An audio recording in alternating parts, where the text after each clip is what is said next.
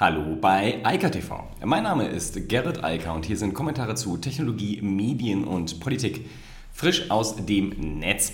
Und ja, gestern ist die Corona-Warn-App gestartet und ich möchte nochmal drüber reden, denn es gibt zwei spannende Sachen, die ich gestern ausgelassen habe. Einmal, da habe ich selbst darüber berichtet, gab es diese Studie bzw. die Simulation der Universität Oxford und die hat ja gesagt, es müssen mindestens 60 Prozent einer Bevölkerung ähm, in einem Land, also zum Beispiel jetzt hier in Deutschland, diese App installiert haben und aktiv nutzen, damit es dann eine Wirkung hat ähm, auf die, also für die Bekämpfung des Coronavirus. Und da hat eine der Wissenschaftlerinnen äh, sich jetzt mal zu geäußert in einem Interview in der Süddeutschen, die immer unten verlinkt. Und das ist sehr spannend, denn diese 60%-Marke ging davon aus, dass in Großbritannien dieses Prinzip der Herdenimmunität verfolgt wird. Es also keinerlei Maßnahmen neben einer App geben würde und nur über die App die Infektionen und die Infektionsketten durchbrochen werden sollten. Das ist natürlich nicht zu vergleichen mit dem, worüber wir jetzt hier in Deutschland reden oder wo wir auch im restlichen Europa drüber reden. Denn mit Ausnahme von Großbritannien und Schweden haben ja alle anderen Länder einen Lockdown durchgeführt und damit erstmal die Zahl der Infektionen deutlich, deutlich reduziert und damit eine ganz andere Ausgangslage jetzt als Großbritannien und auch als die Simulation hatte. Und die Wissenschaftlerin sagt jetzt, es sind unter diesen Umständen, die wir hier in Deutschland haben, nur 15% der Bevölkerung erforderlich, die die App einsetzen, um einen positiven Effekt schon zu erreichen. Nichtsdestotrotz ähm, ist es natürlich besser, wenn noch viel mehr das einsetzen. Und natürlich wäre es optimal, wenn die Mehrheit diese App benutzen würde. Aber schon ab etwa 15% sinkt die Todesrate. Und das ist etwas, was, ähm, ich sag mal, zumindest mir wichtig ist und offensichtlich auch der deutschen Bevölkerung wichtig ist. Anders als zum Beispiel in Schweden und Großbritannien, wo halt die Todesrate pro Kopf und also pro 1000 Einwohnern extrem hoch ist. Ähm, ganz anders als hierzulande, weil wir halt sehr drastische Maßnahmen äh, vorgenommen haben. Aber, und ähm, ich gestern auch darüber gesprochen, das ist natürlich nichts, was wir für die Ewigkeit beibehalten können und auch nicht beibehalten wollen, bis dann endlich mal ein ähm, entsprechende eine, eine ähm, ein Medikament zumindest verfügbar ist ähm, oder man sich halt auch impfen lassen kann gegen das Coronavirus. Das wird frühestens wahrscheinlich zumindest erst nächstes Jahr passieren, Ende nächsten Jahres und insofern ist halt diese Corona-Warn-App eine sehr gute flankierende Maßnahme neben allen anderen. Also nochmal, man kann jetzt nicht sagen, und das war die Annahme, die die Wissenschaftler der Universität Oxford dort getroffen hatten, wir haben nichts außer so eine Warn-App. Ähm, das ist die einzige Maßnahme, die wir politisch treffen. Und das war deren äh, Berechnungsgrundlage. Und dann braucht man eine besonders hohe Durchdringung in die Bevölkerung, um damit überhaupt steuern zu können. Diese Situation haben wir zum Glück nicht. Wir haben viele andere Maßnahmen, aber die müssen natürlich auch eingehalten werden. Das heißt, man muss weiterhin Abstand halten, man sollte Kontakte weiterhin einschränken und nicht forcieren und man sollte halt Mundschutz tragen, gerade in geschlossenen Räumen, also das Thema Aerosole und äh, natürlich auch, wenn man halt irgendwo hinkommt, wo es schwierig wird, ähm, Abstand entsprechend einzuhalten. Noch eine ganz andere Nachricht, die kam auch gestern, die hat mich auch sehr gefreut. Es gab ja schon relativ viel Lob ähm, im Kontext dieser App. Das lag insbesondere an der hohen Transparenz. Da kann man auch sehen, wie gut Transparenz gerade im Softwarebereich, aber natürlich auch in allen anderen Bereichen funktioniert. Und dadurch, dass sehr viele Leute während der Entwicklung durch SAP und Telekom denen über die Schulter gucken konnten und die jeweiligen Stände halt auch diskutieren und kommentieren konnten, wurden sehr, sehr, sehr viele Fehler im Vorfeld schon ausgemerzt. Und das ist halt natürlich ein enormer Vorteil auch der Nutzung von Open Source und der Plattform GitHub in dem Fall. Aber ähm, nichtsdestotrotz ist es natürlich ein besonderer Ritterschlag, wenn der äh, nicht nur in Deutschland, sondern weltweit sehr angesehene Chaos Computer Club, also CCC, sagt, wir empfehlen das zwar nicht, aber das ist schon okay so. Denn normalerweise, ja, das weiß jeder, der sich ein bisschen damit beschäftigt, ähm, findet der CCC auch das letzte Haar in der Suppe und äh, lässt sich auch ausgiebigst darüber aus, äh, zu sagen, das ist äh, weitgehend eine gute App, wir empfehlen sie nicht, muss jeder selbst entscheiden. Ähm, das ist ähm, ja, ein Ritterschlag oder vielleicht gleich der, ja, weiß nicht, noch mehr. Also jedenfalls nochmal an diejenigen der Appell. Gesagt, 15 Prozent ist mal das Minimumziel. Besser wäre natürlich 50 Prozent oder mehr. Aber diejenigen, die sich jetzt wegen Privatsphärenthemen, also möglicher Überwachung, äh, da große Sorgen machen, einfach mal mit dem CCC sprechen, denn die sind nicht nur kompetent, wissen also, worüber sie da reden, sondern haben jetzt auch klar gesagt, es gibt keinen Grund, es eigentlich nicht zu installieren und das ist aus deren Perspektive wie eine Empfehlung. Aber gut, das äh, will ich denen jetzt nicht ins, äh, den Mund legen, so ist es einfach nicht. Aber sie sagen halt, da ist gut gearbeitet worden, haben äh, die Entwickler gelobt, haben auch den Prozess gelobt, haben auch vor allem gelobt, dass es Open Source ist. Das ist natürlich etwas, was der CCC ja auch schon im Vorfeld erbeten hatte, damit halt Entwickler, damit Leute, die verstehen, was dann da drin steht, sich das auch anschauen konnten. Also, für jedermann eigentlich kein Grund mehr, das nicht zu installieren. Und ich habe es morgen auch in meiner Kontext auf Facebook geschrieben. Wer diese App nicht installieren will, aus Privatsphärengründen, der sollte sich mal andere Sachen auf seinem Telefon anschauen und auf seinem Computer. Also, wer heute immer noch seine E-Mails unverschlüsselt durch die Gegend schickt, wer WhatsApp installiert hat, wer allerlei Metadaten und Daten auf sozialen Netzwerken in Hülle und Fülle verbreitet, direkt, indirekt, der braucht sich wegen dieser App wirklich keine Gedanken machen, denn Das ist nicht mal ansatzweise vergleichbar. Okay, so, jetzt anderes Thema. Da geht es eigentlich auch um Apps und zwar um den Apple Store und Apple Pay. Und äh, da hat jetzt die EU-Kommission ein Wettbewerbsverfahren äh, eingeleitet. Und ähm, das ist auch meiner Meinung nach durchaus interessant, denn einerseits geht es um das Thema der ähm, Abonnements im App Store, da gibt es ja immer wieder Ärger, da gibt es auch gleich einen neuen Fall. Und insbesondere gab es halt das Problem mit Spotify, denn Spotify ist ja ein direkter Wettbewerber für Apple. Ähm, Apple bietet mit Apple Music ja ein Klon an, einen direkten Wettbewerber zu Spotify. Und der kam auch später. Und Spotify ist natürlich li äh, limitiert und reglementiert äh, durch die App Store-Regeln, die es halt gibt. Und das gefällt ihnen halt nicht. Das gleiche gilt für Rakuten. Da geht es um E-Books, also auch ein ähnliches Problem. Es geht aber immer um diese, dieses Entgelt, was Apple dafür benutzt, also dafür nimmt, dass ein anderer den App Store benutzt. Ich bin gespannt, was dabei rauskommt. Ähm, ich muss aber schon jetzt sagen, meine Meinung dazu ist, wenn du keine eigene Plattform hast, dann musst du an den, der die Plattform hast, äh, besitzt, halt Geld bezahlen. So einfach ist das.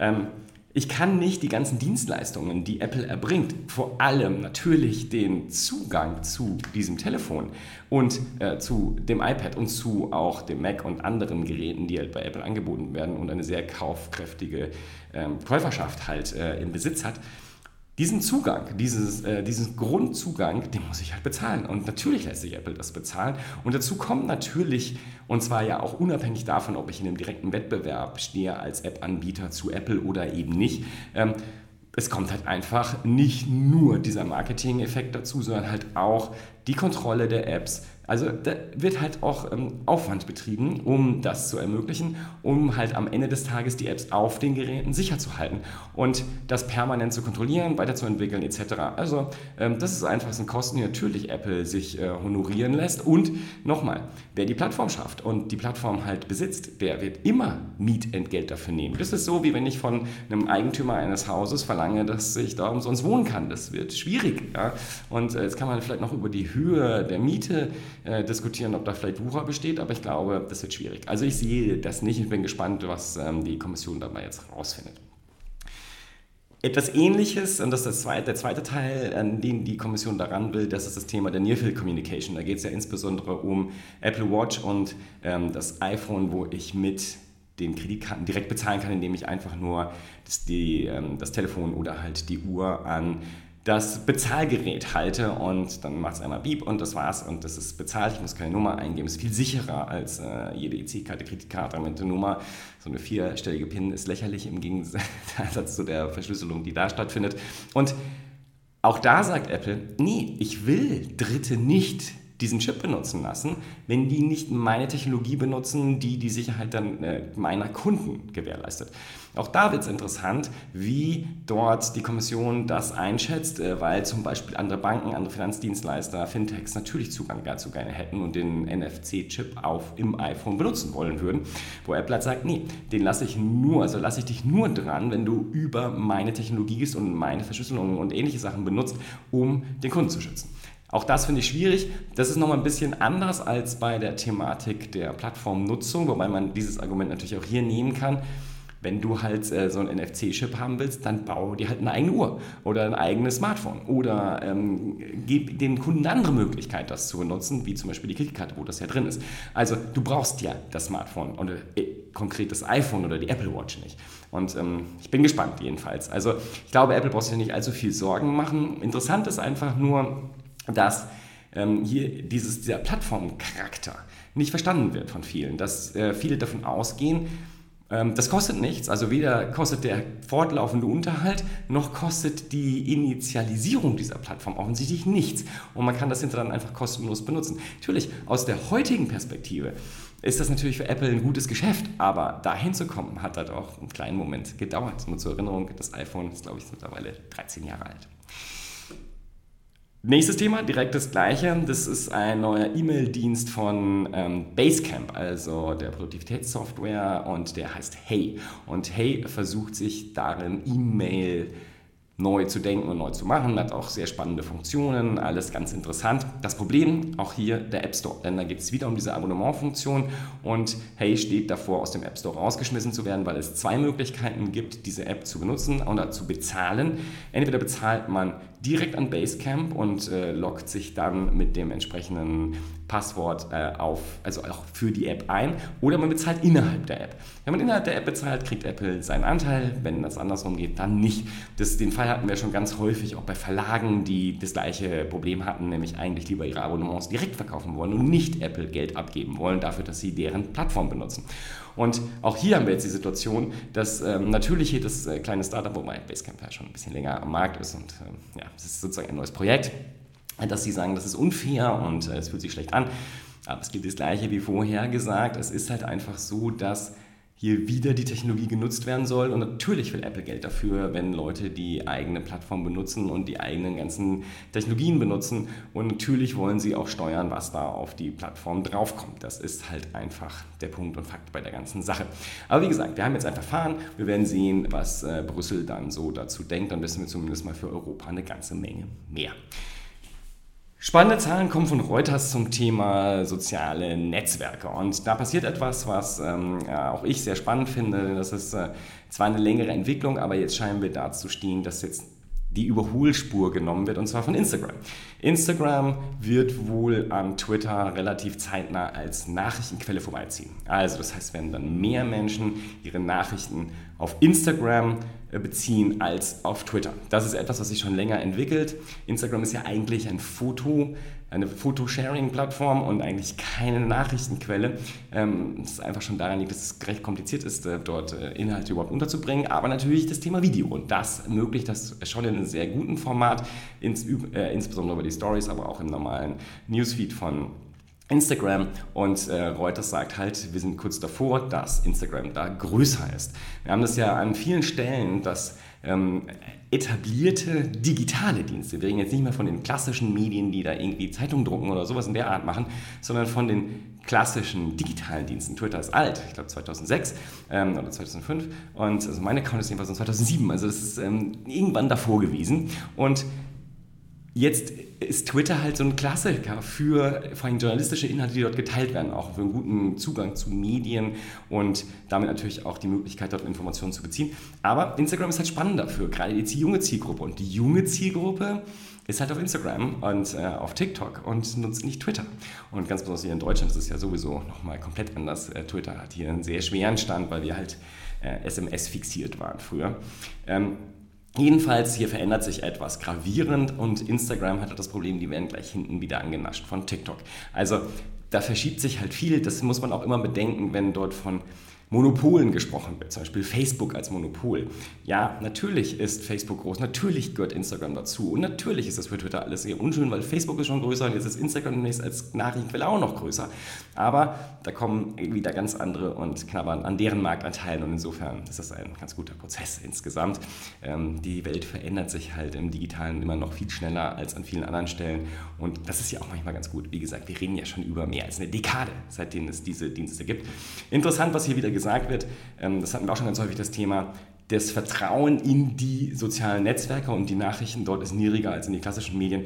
Ich halte das für blanken Unfug, denn ob ich jetzt die Tagesschau auf TikTok gucke, auf Instagram, ähm, auf YouTube äh, oder halt im Fernsehen, das macht äh, für die journalistische Qualität einfach keinen Unterschied. Und ja, damit ist das Thema eigentlich auch erledigt. Zwei kurze Nachrichten noch.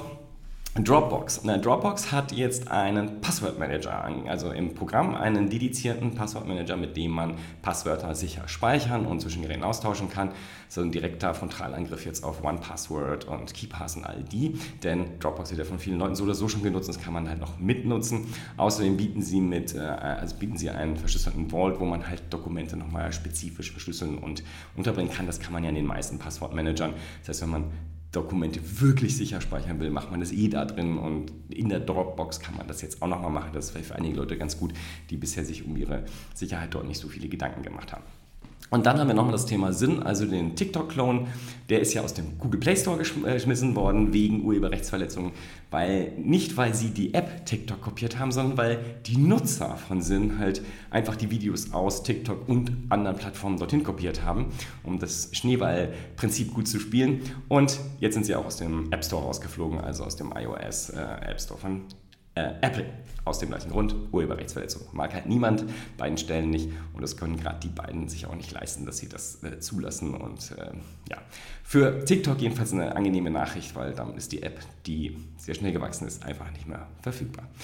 In diesem Sinne, ich wünsche weiterhin eine schöne Woche. Ähm, viel Spaß mit der Corona-Warn-App und äh, hoffentlich immer grünen Anzeigen. Und ja, gesund bleiben. In diesem Sinne, bis dann. Ciao, ciao.